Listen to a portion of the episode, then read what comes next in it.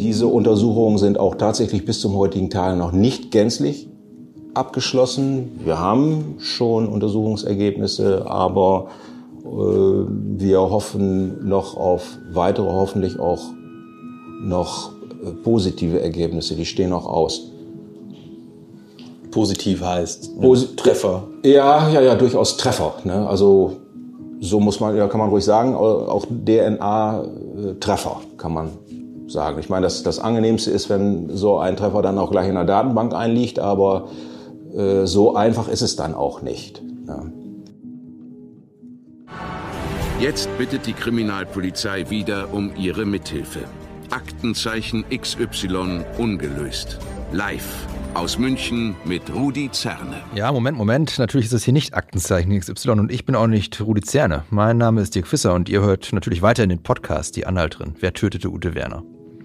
Aber in dieser vorerst letzten Folge spielt das Thema Öffentlichkeit eine wichtige Rolle.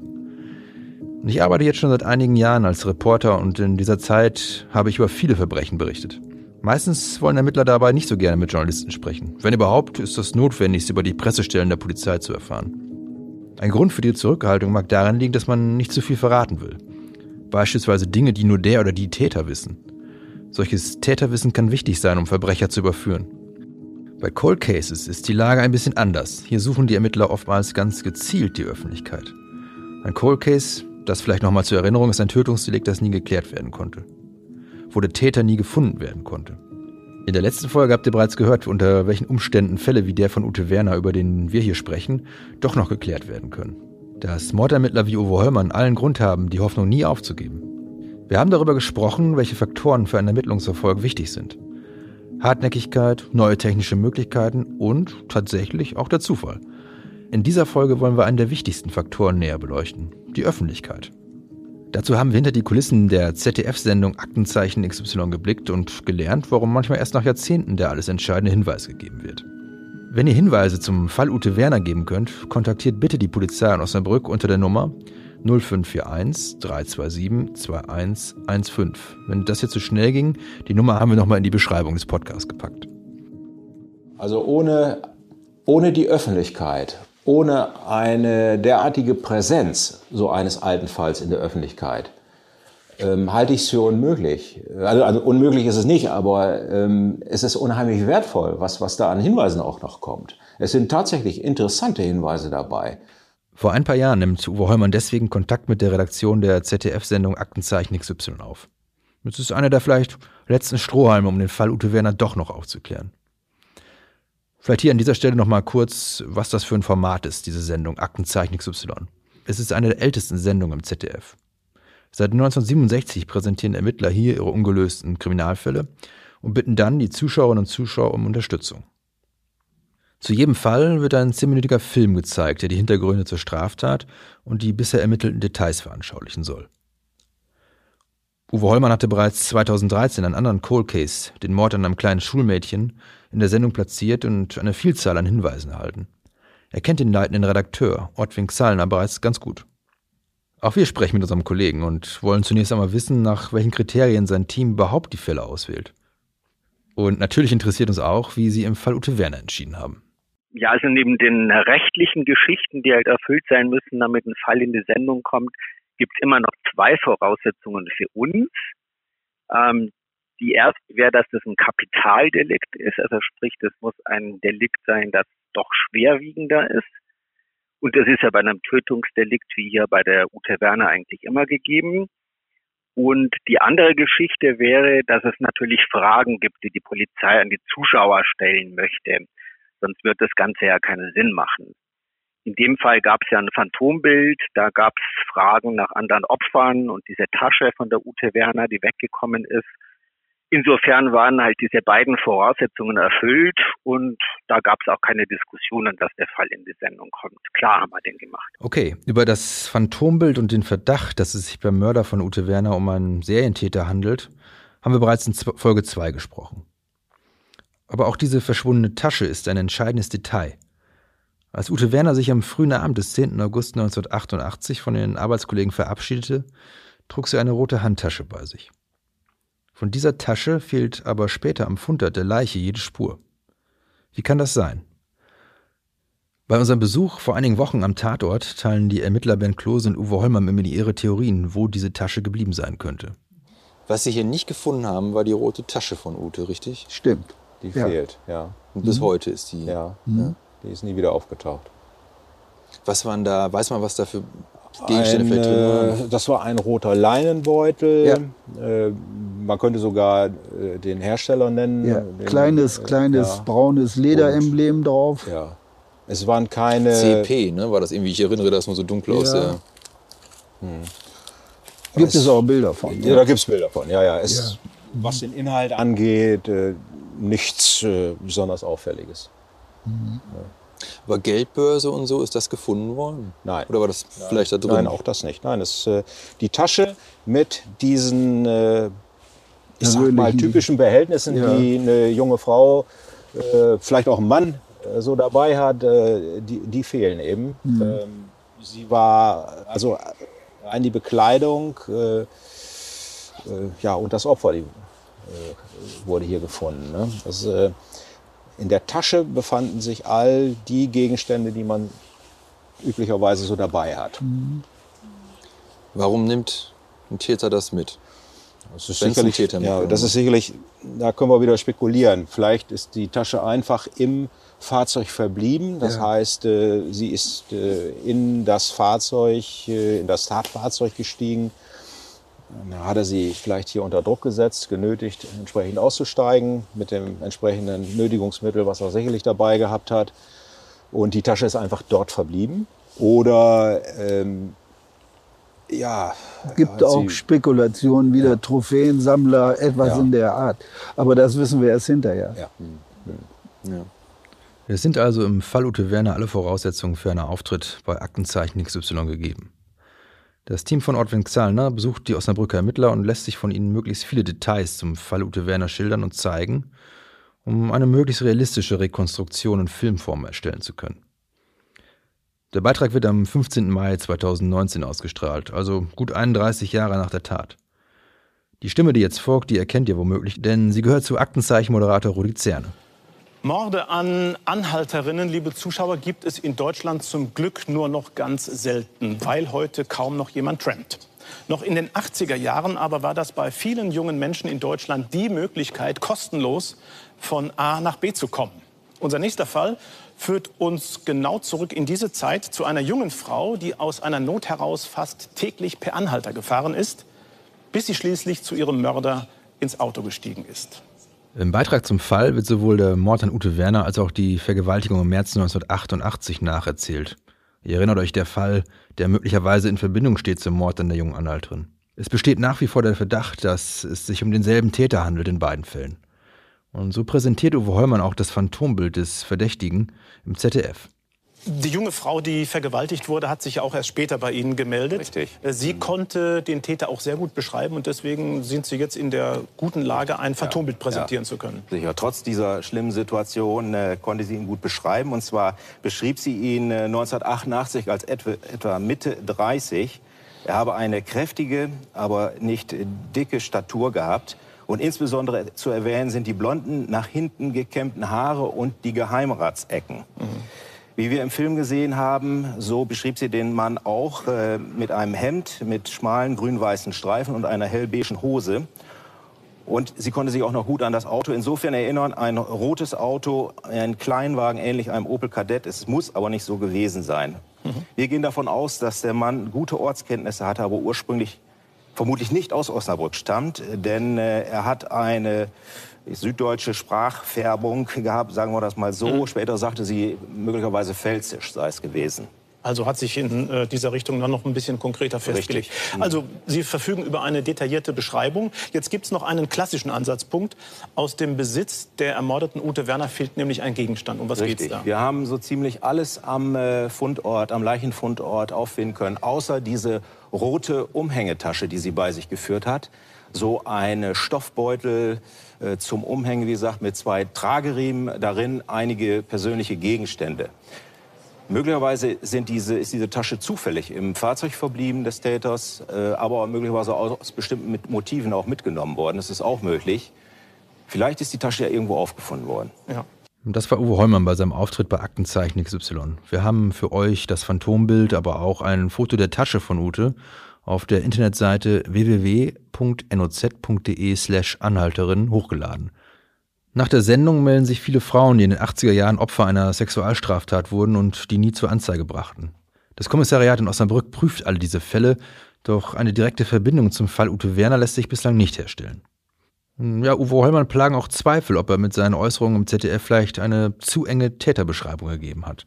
Wir gehen davon aus, dass der Mann gute Ortskenntnisse hatte, aber ursprünglich vermutlich nicht aus Osnabrück stammt, denn äh, er hat eine süddeutsche Sprachfärbung gehabt, sagen wir das mal so. Mhm. Später sagte sie, möglicherweise pfälzisch sei es gewesen. Was, wenn sich das Opfer geirrt hat, wenn dieser Dialekt doch nicht pfälzisch war? Ich muss ganz ehrlich sagen, im Nachhinein bedauere ich so ein bisschen, dass ich dieses Wort, Wort pfälzisch, dass ich das in den Mund genommen habe und es nicht einfach bei einer süddeutschen Mundart belassen habe. Mhm. Ähm, denn wenn wir uns jetzt unsere Spuren ansehen, die wir bekommen haben, dann ist es doch sehr, sehr regional bezogen. Äh, also es hat sicherlich genug gegeben, die das auch einen Hinweis auf andere gegeben, aber dieses Pfälzisch, das bleibt doch schnell hängen. Ne? Da klingen sie wieder durch, die Zweifel des erfahrenen Ermittlers. Uwe Heumann hinterfragt immer wieder seine Arbeit, seine Spuren. Könnte es vielleicht doch alles ganz anders gewesen sein als angenommen? Waren es vielleicht zwei Täter? Kannte Ute ihren Mörder doch? Immer wieder spielt Uwe Hollmann diese alternativen Möglichkeiten durch. Auch das ist ein Grund, warum er im Fall Ute Werner sich immer wieder an die Öffentlichkeit wendet. Wenn These A nicht zum Ziel, also zum Mörder führt, vielleicht dann ja These B.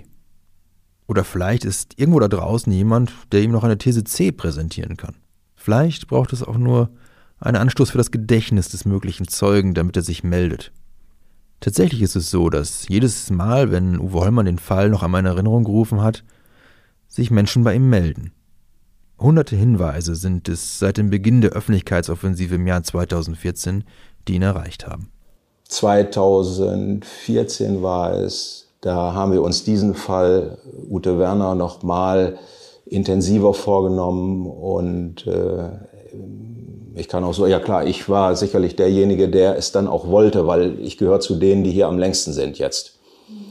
Und äh, wir haben, ähm, wir haben äh, das versucht, es nochmal in die Öffentlichkeit zu bringen. Wir haben es damals zunächst erstmal über, über die Neue Osnabrücker Zeitung versucht oder beziehungsweise einen längeren Artikel gebracht. Wir haben Aktenzeichen, haben wir ähm, einen entsprechenden Bericht äh, nochmal gebracht und auch dann jetzt, eigentlich vor, ich weiß nicht, vor einem Jahr war es, glaube ich, nochmal im ZDF, bei Hallo Deutschland ist äh, der Fall nochmal äh, äh, vorgestellt worden und wir haben auch reichlich äh, Hinweise bekommen, das kann man sagen. Also wir haben über 200 neue Hinweise bekommen und es sind doch durchaus interessante Hinweise dabei, die wir tatsächlich noch nicht mal alle abarbeiten konnten. Ähm, das ist sicherlich auch Corona geschuldet, muss man ganz einfach sagen. Uwe Hollmann hat also frische Hinweise, denen er nachgehen kann. Interessant ist dabei, dass nicht alle davon unmittelbar nach einer Sendung oder einem Bericht in der NOZ bei ihm eintreffen. Es gibt manchmal Menschen, die tragen sich noch ein halbes Jahr mit dem Gedanken, die gucken sich so eine, meinetwegen, sei es jetzt, also irgendeinen Filmbeitrag, den schauen die sich an, den schauen die sich sicherlich häufiger an und dann arbeitet das. Ne? Mensch, soll ich das jetzt sagen? Und äh, ach, das ist, vielleicht ist es nicht so wichtig oder ich will mich auch nicht wichtig machen. Und äh, dann irgendwann, also häufig sind es dann Menschen, die dann sagen, also ich habe lange überlegt, ob ich Ihnen das mal sage. Und äh, dann kommt so ein Hinweis und den, ich nehme den gerne. Also zumindest ich finde das verblüffend. Nach so langer Zeit gibt es immer noch Menschen, die sich mit ganz neuen Hinweisen an die Polizei wenden. Im Fall Ute Werner sind das immerhin mehr als 30 Jahre. Die meisten von uns werden wohl kaum erinnern, was sie vor einer Woche gemacht haben. Ortwin Xalner, mein Kollege von Aktenzeichen XY, hat viele Erfahrungen mit späten Hinweisen und einige plausible Erklärungen dafür. Ja, also es ist ja oft so, dass, äh, dass es Leute gibt, die irgendwie was ahnen oder dass Leute irgendwas wissen oder mal irgendwelche Andeutungen gehört haben, denen aber jetzt nicht unbedingt das nötige Gewicht beigemessen haben. Also die haben das zwar immer so mit sich äh, da hat jemand mal was erzählt, aber man konnte das jetzt nicht zwangsläufig mit einem Fall in Verbindung bringen. Und wenn man das dann bei uns in der Sendung nochmal so richtig vor Augen geführt kriegt, dann erinnern sich halt einige daran. Und es ist auch oft so, wenn, ähm, wenn man weiß, jemand aus dem Bekanntenkreis hat mal so Andeutungen gemacht, geht derjenige vielleicht nicht zur Polizei, also gerade wenn er sich nicht sicher ist. Aber Bekanntschaften und Freundschaften gehen auseinander und wenn dann äh, der Abstand zu demjenigen, der vielleicht als Täter in Frage kommt, ein bisschen größer geworden ist, wenn man sich vielleicht sogar zerstritten ist, dann ist man vielleicht auch eher bereit, mal bei der Polizei anzurufen, auch wenn man sich nicht ganz sicher ist, dass er es wirklich war. Dieser letzte Punkt, den mein Kollege hier nennt, der ist auch für den pensionierten Ermittler Bernd Klose einer der Hauptgründe für eine öffentliche Fahndung. Bei Personen möglicherweise äh, eine Reaktion hervorrufen, die die vielleicht äh, sich gar nicht mehr mit beschäftigt haben, wo sich das Verhältnis zu einer anderen Person einfach grundlegend geändert hat oder wo sie einfach sagen, früher dachte ich, ich muss den schützen, wir kennen uns, äh, wir mögen uns oder wie auch immer und das hat sich mittlerweile geändert. Ich komme mir auch nicht mehr wie ein Verräter vor, sondern ich bin einfach nur der Meinung, das, was ich bis jetzt hinterm Berg gehalten habe, das drückt mich die ganze Zeit das muss ich jetzt loswerden. Oder, äh, und wenn wir nicht an die Öffentlichkeit gehen, wenn das nicht ins Bewusstsein zurückgeholt wird, dann kriegen sie natürlich solche Reaktionen nicht. Ne? Aber wie stehen denn eigentlich die Chancen, einen so alten Fall mit Hilfe der Öffentlichkeit doch noch zu lösen? Ortwin Xalner lässt uns in die Statistik von Aktenzeichen XY blicken. Also es ist laut der aktuellen Statistik so, dass ungefähr 40 Prozent der Fälle, die in der Sendung waren, aufgeklärt wurden aber jetzt nicht zwangsläufig die Sendung. Das lässt sich oft nicht nachvollziehen, weil es ergibt sich oft aus der Sendung eine Spur, daraus ergibt sich die nächste, dann nochmal die nächste und dann entwickelt sich das immer weiter und zwei Jahre später führt halt über diese ganzen Umwege ähm, äh, der Hinweis dann dazu, dass die Polizei den richtigen kriegt, aber das kann man nach so langer Zeit eben nicht mehr nachvollziehen. Deswegen differenzieren wir jetzt nicht, ob es jetzt aufgrund der Sendung war oder aufgrund von was anderem. Aber von den Rückmeldungen, die wir von der Polizei bekommen haben, ist es so, dass 40 Prozent der Fälle, die in der Sendung waren, früher oder später aufgeklärt worden sind. Die Hinweise, die die Ermittler heute noch erreichen, sind häufig mit ganz konkreten Namen verknüpft. Im Internet unter dem Aktenzeichen XY-Beitrag finden wir selbst so einen Hinweis. Dort fragt ein Nutzer, ob der Serienmörder Kurt Werner Wiechmann nicht auch im Fall Ute Werner als Täter in Frage kommt. Kleiner Exkurs an dieser Stelle. Wiechmann gilt als einer der berüchtigsten deutschen Serienmörder der jüngeren Geschichte. Er soll in den 80ern und 90ern mindestens fünf Menschen ermordet haben. Zu seinen möglichen Opfern könnten auch Anhalterinnen gehört haben. Ihm werden unter anderem die Gördemorde zugeschrieben, eine schreckliche Mordserie, die sich um 1989 in Niedersachsen abgespielt hat. Im Staatsforst Görde werden innerhalb weniger Wochen zwei ermordete Pärchen gefunden. Das Verbrechen bleibt gut 30 Jahre unaufgeklärt. Heute geht die Polizei nach der Analyse einer DNA-Spur davon aus, dass der Friedhofsgärtner Wiechmann der Täter war. Im Jahr 2017 gab die Polizei das bekannt, da war Wiechmann aber schon lange tot. 1993, er hängt in seiner Zelle. Kurz zuvor war der flüchtige Wiechmann nach einem Autounfall festgenommen worden. Er wurde wegen des Verschwindens einer Fotografin aus Lüneburg gesucht. Der Bezug zu den Gördemorden ergab sich erst später. Auch hier ließen einige Ermittler dich locker. Ende 2017 richtete die Polizei eine neue Ermittlungsgruppe ein. Mit einem Bagger wurde das ehemalige Grundstück des Friedhofsgärtners umgegraben. Darunter etliche Damenschuhe, Kleider, Messer, Schmuck und Handtaschen. Etwa 200 dieser Gegenstände sortiert die Polizei als untersuchungsrelevant ein. Das heißt, an ihnen wurden unter anderem beispielsweise DNA-Spuren sichergestellt. 236 sogenannte Cold Cases in Deutschland, aber auch im benachbarten Ausland wurden nach diesen Funden auf einen Zusammenhang mit Kurt Werner Wiechmann als möglichen Täter überprüft. Die Sache mit den Handtaschen fällt uns bei der Recherche natürlich sofort ins Auge. Wurde Ute Werner Opfer des Gördemörders? Wir fragen bei Ermittler Uwe Holmer nach. Er verfolgt die Ermittlungen seiner Kollegen im nordöstlichen Niedersachsen ganz genau. Aber eine Verbindung zu Ute Werner hat sich bislang nicht aufgetan. Utes Handtasche war beispielsweise nicht auf dem Grundstück des Friedhofsgärtners vergraben. Also, Der Gördemörder war vermutlich nicht der Mörder von Ute Werner, aber es gibt Parallelen. Etwa die hohe Wahrscheinlichkeit, dass der Mörder von Ute ebenso wie Friedhofsgärtner Wiechmann ein Serientäter war. Wir hatten darüber auch schon mit Bernd Klose und Uwe Heumann gesprochen. Auch bei Aktenzeichen XY hat er den Gedanken aufgeworfen. Hier der Ausschnitt dazu aus der Sendung. Ja, das waren jetzt die Fakten zu diesem Fall. Die letzte Frage. Äh, wenn beide Verbrechen vielleicht äh, von einem und demselben Mann verübt ja. worden sind, was ist danach passiert? Hat er einfach aufgehört, hat er sich abgesetzt, weil danach, nach dem Mord ist ja nichts Auffälliges mehr passiert? Ja, es ist wahrscheinlich eher unwahrscheinlich, äh, dass der Täter mit irgendwelchen Straftaten aufgehört hat. Wir gehen eher davon aus, dass er den Osnabrücker Raum verlassen hat, weil ihm ganz einfach der Boden unter den Füßen zu heiß geworden ist. Mhm. Möglicherweise hat er woanders Straftaten begangen, gleichgelagerte. Wir wissen es nicht, ähm, aber wir haben auch keine Beziehung zu, unserer, zu unseren Straftaten herstellen können. Ihr erinnert euch vielleicht noch an unser Gespräch mit der Forensikerin Nala Sameh aus Folge 2. Sie hatte bereits erklärt, dass eine rein zufällige Opferwahl wie vermutlich im Fall Ute Werner, schon dafür spricht, dass wir es nicht mit einer Einzeltat zu tun haben. Wenn wir über Morde sprechen und nicht über Totschlag, sprechen wir über eine bestimmte Deliktkategorie und da muss man natürlich sehr unterschiedliche Motive äh, auch nochmal ähm, untersuchen und äh, unterschiedliche Täter-Opfer-Beziehungen. Und was vom Risikoprofil her immer ein höheres Risiko hat, statistisch ein höheres Risiko hat, ist eine völlig zufällige Opferwahl. Also wenn Sie mit jemandem überhaupt dir sonst nichts zu tun haben und Sie kennen den gar nicht und Sie bringen den einfach um, muss man sich schon fragen, warum Sie das tun. Und die Wahrscheinlichkeit, dass Sie das tun, weil Sie von Töten in irgendeiner Weise fasziniert sind, ähm, ist ja dann relativ hoch. Der Gedanke, dass hier ein Serientäter weiterhin auf freiem Fuß ist, der ist natürlich schon ja, unheimlich. Wie viele Opfer gab es neben Ute noch? Der Gedanke bewegt auch Ermittler Uwe Hollmann und das trotz der Tatsache, dass angesichts der mehr als 30 Jahre, die seit dem Mord an Ute Werner vergangen sind, der Täter vielleicht schon längst tot sein könnte. Das schiebt Uwe Hollmann immer wieder mal in unseren Gesprächen als Halbsatz ein.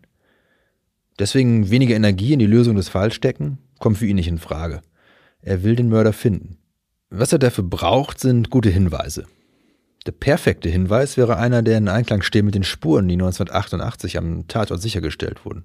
Utes Kleidung beispielsweise und eine DNA-Spur, die sich vielleicht noch darauf finden lassen könnte. Selbst auch die Untersuchung von, von Spurenträgern, die wir Gott sei Dank jetzt im Fall Ute Werner auch noch haben, äh, das ist nicht unbedingt in allen Fällen so gegeben. Und das ist immer das Problem. Sicherlich auch, äh, dass man in den 80er Jahren auch noch nicht vor Augen hatte, was oder wusste, was tatsächlich auch im Bereich der DNA-Untersuchung möglich sein wird. Und oftmals fehlen Spurenträger, die heute noch nachuntersucht werden können, insbesondere meinetwegen Opferbekleidung oder irgendwelche Folienabzüge von äh, Bekleidung oder irgendwelchen äh, weiteren Spurenträger, die da nochmal nachuntersucht werden können. Bei Ute Werner ist das ein bisschen anders, wir haben das. Wobei sicherlich auch, das darf man auch ruhig sagen, es schwierig ist äh, aufgrund der langen Liegezeit des Opfers. Das äh, macht die Spurenlage nicht besser. Utes Kleidung und andere Gegenstände, die damals am Tatort entdeckt wurden, sind archiviert. Theoretisch können sie jederzeit wieder hervorgeholt werden und mit neuen Methoden, beispielsweise auf DNA-Spuren, untersucht werden. Vielleicht wurden solche aber auch schon längst gesichert. Immer wenn wir darauf zu sprechen kommen, weicht Hollmann ein wenig aus. Er will nicht zu viel verraten. Der mögliche Täter, wenn er denn zuhört, soll nicht zu viel erfahren, was denn die Polizei so alles weiß.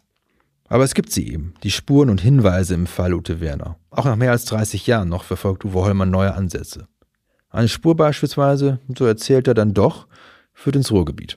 Na, wir können noch eine ganze Menge machen. Also ich äh, habe durchaus äh, äh, die Hoffnung, äh, dass wir den Täter erkennen können, wenn er mal äh, vor uns steht. Das könnte ich mir schon vorstellen. Wir haben eine interessante Spur, die führt uns ins Ruhrgebiet, so kann man das sagen. Ich könnte auch äh, das noch weiter eingrenzen, das will ich gar nicht mal machen. Und diese Spur ist relativ neu. Hm? Die ist relativ neu. Äh, die können wir uns, wir können sie uns nicht erklären. Ja, so muss man das im Moment formulieren. Wir haben keine Ahnung, warum führt uns das dahin. Ne? Und ähm, die, das kann alles da reinpassen. Das kann auch äh, meinetwegen ein der äh, mit Mensch mit süddeutschem Dialekt kann es sein, äh, der im Zusammenhang auch mit dem Ruhrgebiet steht. Das kann man im Moment noch nicht sagen. Wir, äh, das ist alles ein bisschen, äh, ich sag mal, suspekt. Ja, Uwe Hollmann bleibt hier ein wenig im Wagen, aber als wir Ruhrgebiet hören, werden wir natürlich hellhörig. Da war doch was. Die Bundesstraße 68 in Osnabrück, die Ute vermutlich mit ihrem Mörder entlang fuhr, führte und führt bis heute nach Nordrhein-Westfalen. NRW und auch das Ruhrgebiet sind, wenn man es großzügig betrachtet, nicht weit weg von Osnabrück. Als wir die Aufzeichnung unseres Gesprächs mit Uwe Hollmann und Monika noch einmal abhören und die vielen Fäden in diesem Fall Ute Werner noch einmal zusammenfügen, fällt uns noch etwas anderes ein. Wenn der Täter sich nicht freiwillig stellt, braucht Hollmann einen Beweis, dass er am Tatort war. Das kann eine DNA-Spur sein, die damals gesichert wurde und vielleicht erst heute mit neuer Technik ausgewertet werden kann. Uwe sprach ja von einer eher schwierigen Spurenlage im Sommer 1988. Utes Leichnam lag bei hohen Temperaturen, bei brütender Hitze draußen im Wald. Tatsächlich wurde damals, trotz der widrigen Umstände, etwas DNA gesichert. Diese Untersuchungen sind auch tatsächlich bis zum heutigen Tage noch nicht gänzlich abgeschlossen. Wir haben schon Untersuchungsergebnisse, aber äh, wir hoffen noch auf weitere, hoffentlich auch noch äh, positive Ergebnisse. Die stehen noch aus. Positiv heißt Posi Treffer. Ja, ja, ja, durchaus Treffer. Ne? Also so muss man, ja, kann man ruhig sagen, auch DNA-Treffer kann man sagen. Ich meine, das, das Angenehmste ist, wenn so ein Treffer dann auch gleich in der Datenbank einliegt, aber äh, so einfach ist es dann auch nicht. Ja. DNA-Spur, Ruhrgebiet. Der Journalist in mir will natürlich mehr wissen. Wie nah ist Uwe Hollmann dem Mörder von Ute Werner? Doch der Ermittler bleibt eisern. Öffentlichkeit ist gut, zu viel Öffentlichkeit aber schadet, scheint sein Grundsatz im Fall Werner zu sein. Wenn ich ein, ein weiteres für mich ist es jetzt so, wenn ich ein weiteres DNA-Profil kriege. Also ich kann das, das, ich spreche mit Presseleuten, das geht. ich kann, ähm, äh, das kann ich, ich kann das eigentlich schlecht sagen. Ne? Da sind sie wieder, diese ermittlungstaktischen Gründe. Uwe Hollmann will nichts verraten, was den Täter möglicherweise warnen oder aufschrecken könnte. Vieles, was er im Gespräch mit uns oder Utes Freundin Monika so ganz nebenbei erwähnt, mag natürlich seinen Hintergrund haben. Etwa die Tatsache, dass er von Monika ganz genau wissen wollte, in welchen Lokalen die jungen Leute denn damals so ihre Freizeit verbrachten. Die Disco Bonaparte und das Lokal Casablanca beispielsweise waren solche Anziehungspunkte. Ute war Stammgast, man kannte sich zumindest vom Sehen. Vielleicht galt das ja auch für ihren Mörder. Wir wissen es nicht. Bei solchen Fragen könnten natürlich Zeugenaussagen helfen. Oder, diese Option gibt es natürlich auch immer noch, der Täter stellt sich irgendwann freiwillig, noch bevor Uwe Hollmann ihn findet. Auch sowas kommt vor. Noch Jahrzehnte nach der eigentlichen Tat. Darüber haben wir mit der Forensikerin Nala Saimeh gesprochen, die ihr schon aus der zweiten Folge kennt.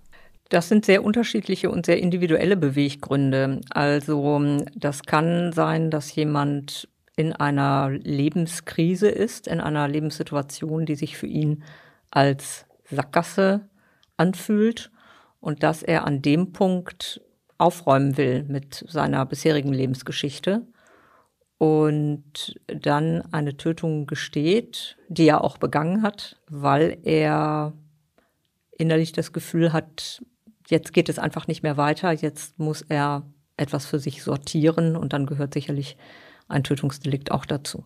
Es gibt aber auch natürlich äh, Beweggründe, des Geltungsbedürfnisses, äh, dass man etwas gemacht hat und dass ähm, doch das Bedürfnis so groß ist, etwas sehr Ungewöhnliches auch dann irgendwann doch bekannt zu geben. Aber das tut man natürlich in der Regel dann, wenn man in einer Lebenssituation ist, in der man äh, nicht so ganz viel andere Dinge vom Leben erwartet. Und dann sind wir wieder beim ersten Punkt, also mit der Umbruchssituation, mit der Sackgasse, mit einem Punkt, wo man sagt, jetzt ähm, wird es für mich eng, jetzt habe ich mit bestimmten Hoffnungen und Wünschen abgeschlossen und jetzt kann ich äh, auch das andere gestehen. Also das kommt immer sehr auf die Motivlage drauf an. So wie wir Uwe Hollmann kennengelernt haben, wird er sich allerdings jetzt nicht zurücklehnen und auf einen einsichtigen Spätgeständigen warten. Er wird sein letztes Jahr vor der Pensionierung nutzen, um weiterhin jede Spur zu verfolgen, die sich auftut. Ins Ruhrgebiet oder wo auch immer hin. Immer mit dem einen Ziel vor Augen. Gerechtigkeit. Gerechtigkeit für Ute Werner und Gerechtigkeit für die Frau, die im März 1988 vergewaltigt wurde. In der ersten Folge habe ich Uwe Hollmann, glaube ich, als Baum von einem Kerl beschrieben. Er hat so eine ganz natürliche Autorität, tritt souverän auf, spricht ruhig und bedacht. Auch wenn seine Ausdrucksweise oft distanziert klingt, so bewegen ihn die Schicksale der Opfer und ihrer Hinterbliebenen sehr. Na, das merkt man. Er ist nach Jahrzehnten im Polizeidienst alles andere als abgestumpft, eher im Gegenteil. Ja, bei dem, was Sie so gesehen haben oder sehen in Ihrem Arbeitsalltag, da frage ich mich immer, verliert man da nicht ein bisschen das Zutrauen in die Menschen? In das, wie man sagt man so schön, das Gute im Menschen? Nein, nein. Also ich glaube es jedenfalls nicht. Also ich meine, dass ich, äh, ich mag Menschen und äh, das wird sich auch nicht ändern dadurch. Ich bin natürlich äh, gelegentlich auch mal skeptisch. Ne? Das ist schon richtig, ne? aber jetzt nicht über die Maße hinaus, ne? dass ich jetzt, jetzt, Menschen nicht mehr mag oder, oder äh, was auch oft gesagt wird, ähm, ob man nicht abstumpft. Sowas in der Richtung. Ne? Das ist auch nicht, überhaupt nicht der Fall. Das finde ich, äh, kann man überhaupt nicht sagen. Ne? Ich äh, denke immer bei den, man, man sieht ja doch eine ganze Menge äh, Außergewöhnliches. Ja? Und äh, auch äh, ein, bekommt Einblicke, die, ich sag mal, man normalerweise nicht bekommt. Auch, man sieht auch viele schlimme Sachen eben. Und ähm, es ist aber nicht so, dass man, dass man abstumpft dadurch. Das finde ich nicht. Ich finde, das ist, das ist einfach ein, ein Gewöhnungsprozess an äh, besondere Situationen, ja, an besondere Wahrnehmung. Und äh, als mehr empfinde ich das nicht. Ja. Aber deswegen bin ich genauso sensibel, äh, wie ich vorher war. Ne? Also, ja. Da hat sich nichts geändert. Vielleicht braucht man das auch, um den Antrieb nicht zu verlieren ne, für den Job. Wenn man da keine Empathie hätte. Wenn man, ja, ohne Empathie funktioniert es nicht. Ne? Das geht nicht. Ich kann mir beim besten Willen nicht vorstellen, dass Uwe Hollmann in einem Jahr einfach seinen Ruhestand antritt und die ungeklärten Fälle eben ungeklärte Fälle sein lässt. Und wenn er ganz ehrlich ist, kann er das auch nicht. Ob das jetzt Horst Kuhn ist oder Bernd Klose, auf ewig werden die mit dieser, mit dieser Arbeit verbunden sein irgendwo. Ne? Weil das schon sehr intensiv ist. Das ist, ein, ist eine intensive Arbeit. Ne? Das äh, ist nicht irgendwie naja, irgendeine Tätigkeit, die man vielleicht so von heute auf morgen einfach so, ja. dass man sagt, so jetzt tschüss, ich gehe und jetzt mache ich was anderes. Klar, macht man was anderes, aber das ist doch ein wesentlicher Bestandteil auch äh, so im, im Leben, ne, was eine Rolle gespielt hat. Das bleibt auch so.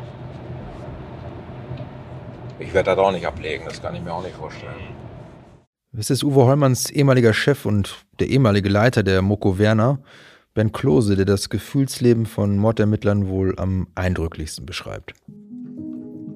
Also Tatsache ist, Mord verjährt nicht, die einzige Straftat. Und die andere ist eben, ich weiß jetzt nicht, ob man äh, bei Uwe mag das sein, Optimismus. Ich äh, sehe das pragmatisch. Ich sage, solange ich noch helfen kann oder solange ich äh, mich einbringen kann, dieses Ding helfe ich mit, versuche, was zu versuchen ist. Wenn mich jemand fragt, wenn Details gefragt sind, wo ich noch helfen kann, dann mache ich das. Und äh, wenn wir den wirklich irgendwann mal haben, ja, dann fällt irgendwas ab. Ob ich dann unbedingt äh, Triumphgefühl habe oder so, das glaube ich eher nicht, sondern dann bin ich einfach nur erleichtert. Also bei der Christina-Geschichte war das so. Hatte ich einfach das Gefühl, ah, eins weniger, Gott sei Dank. Ne? An dieser Stelle kommen wir mit unserem Podcast Die Anhalterin Wer tötete Ute Werner langsam ans Ende. Ich habe euch am Anfang gewarnt, ein Happy End gibt es nicht. Aber solange Uwe Hollmann noch Hoffnung hat, soll auch dieses Ende, wenn schon kein glückliches, dann wenigstens ein hoffnungsvolles sein. Die Chancen, dass der Mörder von Ute Werner noch gefasst wird, sind klein, aber sie sind da. Die Chancen steigen mit jedem Hinweis, der die Kriminalpolizei heute noch erreicht. Daher hier abschließend nochmal die dringende Bitte. Solltet ihr irgendwas wissen, über Sexualstraftaten in den 80ern im Raum Osnabrück, über den Verbleib der roten Tasche oder falls das Phantombild in euch irgendetwas auslöst, Egal wie unwichtig es euch zu sein scheint, meldet euch bitte trotzdem bei der Polizei in Osnabrück unter der Nummer 0541 327 2115. Die Nummer haben wir auch in die Beschreibung dieses Podcasts gepackt. Und falls ihr das Phantombild oder ein Bild der Tasche von Ute noch einmal sehen wollt, schaut gerne auf der Internetseite www.notz.de slash Anhalterin vorbei. Ich verabschiede mich an dieser Stelle, allerdings mit dem Versprechen, diesen Podcast weiterzuführen, sobald sich auch im Fall Ute Werner Neues ergibt. Um das nicht zu verpassen, abonniert diesen Podcast auf der Plattform eurer Wahl. Und hinterlasst uns, dem Team hinter diesem Podcast, gerne eine Bewertung bei Apple Podcast und empfiehlt uns weiter. Mein Name ist Dirk Fisser und ich bedanke mich fürs Zuhören. Die Anhalterin ist eine Gemeinschaftsproduktion der NOZ und MHN Medien. Recherche und Redaktion Dirk Fisser, Nora Burgert-Ab, Justus Wilke. Redaktion und Produktion Anna Scholz. Ihr erreicht uns per Mail unter audio.noz-digital.de.